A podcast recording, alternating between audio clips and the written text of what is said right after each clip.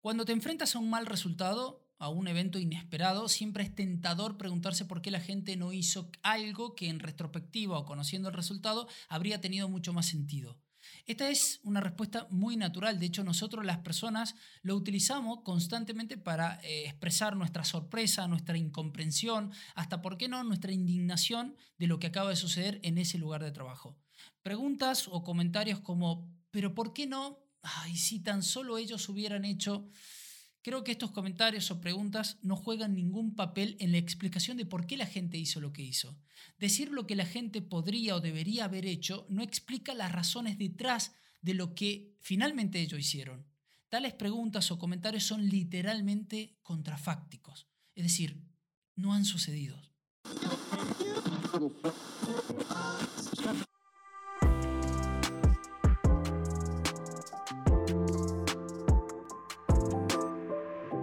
a todos, bienvenidos al momento de aprendizaje. Soy Sergio, tu anfitrión, y esto es Ergo Hop, Comprender el Trabajo para Transformarlo. Un podcast creado para ayudar a profesionales, líderes y organizaciones a cultivar entornos en los que podamos aprender y mejorar. El misterio de toda esta situación es descubrir por qué era importante para estas personas lo que hicieron y por qué. Lo más importante que hay que recordar es que estas personas involucradas no sabían que iba a ocurrir un mal resultado. Lo que ahora todos sabemos en retrospectiva, es decir, ellos no disfrutaron de esta retrospectiva. Si lo hubieran sabido, es casi seguro que habrían hecho algo diferente de lo que hicieron finalmente, porque tenemos que suponer que no era el resultado que ellos deseaban. En lo que probablemente era una situación de trabajo cognitivamente ruidosa, presionada, con limitaciones de tiempo, múltiples actividades, tareas entrelazadas, superpuestas y una serie de indicaciones que requerían la atención de esta persona, ellos tenían que lograr una integración de significado que nosotros ahora en retrospectiva no tenemos problema de lograr. Pero es porque conocemos el resultado, y eso es solo retrospectiva. El sesgo retrospectivo se produce porque conocemos el resultado y podemos partir desde él.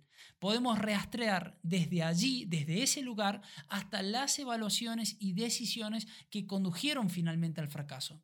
Entonces quiero ofrecerte en este episodio que intentes reconstruir la situación que se desarrolló desde el punto de vista de las personas involucradas. Ingresa a ese túnel, como dice Sidney Decker, desde el principio, desde el comienzo. Es decir, si queremos entender por qué la gente hizo lo que hizo, tenemos que reconstruir la situación tal como se desarrollaba a su alrededor en ese momento, no como a nosotros nos parece ahora en este momento mirando en retrospectiva. Gracias por escucharme. Este fue el momento de aprendizaje. Suscríbete a este podcast, califícalo utilizando las estrellitas que tienes en el episodio. Esto sé que no te llevará más de un minuto y realmente a mí me ayudas un montón.